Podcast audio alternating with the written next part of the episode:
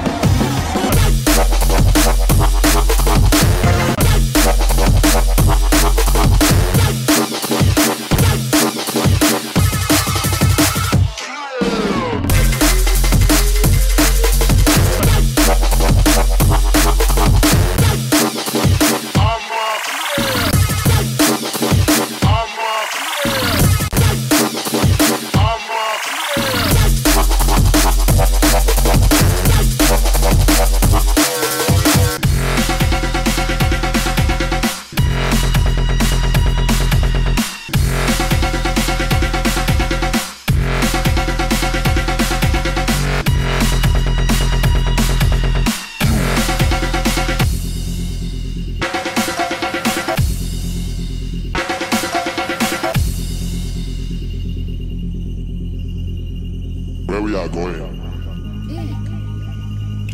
You will like it. I promise.